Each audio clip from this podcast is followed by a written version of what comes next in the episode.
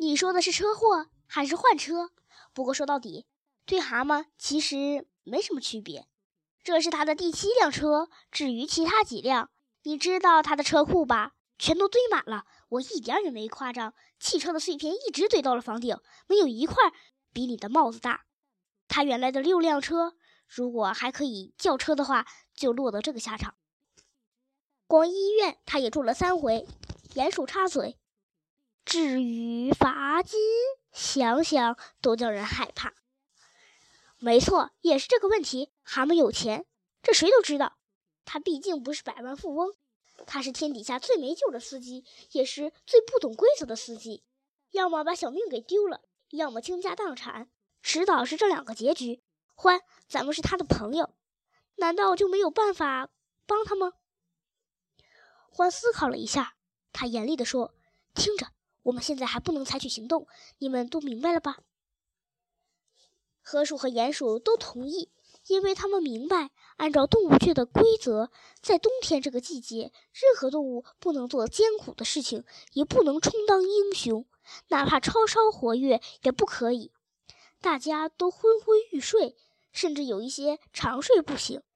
大家都在躲避严寒，很少走动。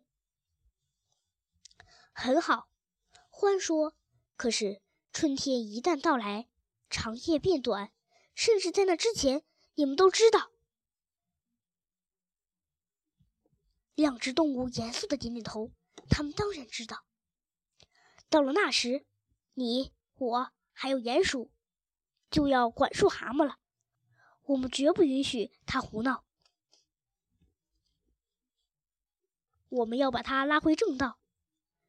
就算动物也在所不惜，我们得把它变成一只懂事。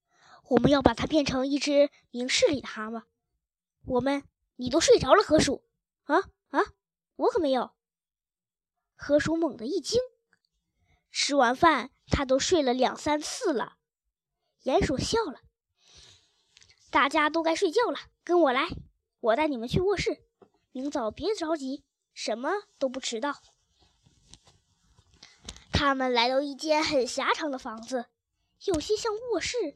有些像阁楼，缓过冬的储藏品到处可见，占了半间屋子。苹果、胡萝卜、土豆堆得老高，还有盛满坚果的篮子，装着蜂蜜的罐子。不过，两张洁白的小床看着却很柔软舒适，被子虽然粗糙了点却很干净，还有薰衣草的味道。河鼠他们不到三十秒就脱了衣服，钻进被窝。第二天，遵照獾的指示，疲惫不堪的鼹鼠和河鼠到了很晚才起床。厨房里的火烧得旺旺的，两只刺猬坐在一条凳子上。别客气，快坐下，喝你们的粥吧。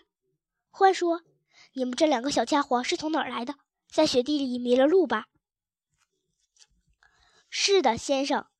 年长的刺猬恭敬地回答：“我和小比利去上学，都是这样的天气，妈妈还非要我们自己去。自然，我们迷了路，比利都吓哭了。他年纪最小，胆子也小嘛。最后，我们遇到了欢先生，壮着胆子敲了门。这个人大家都知道的，先生。”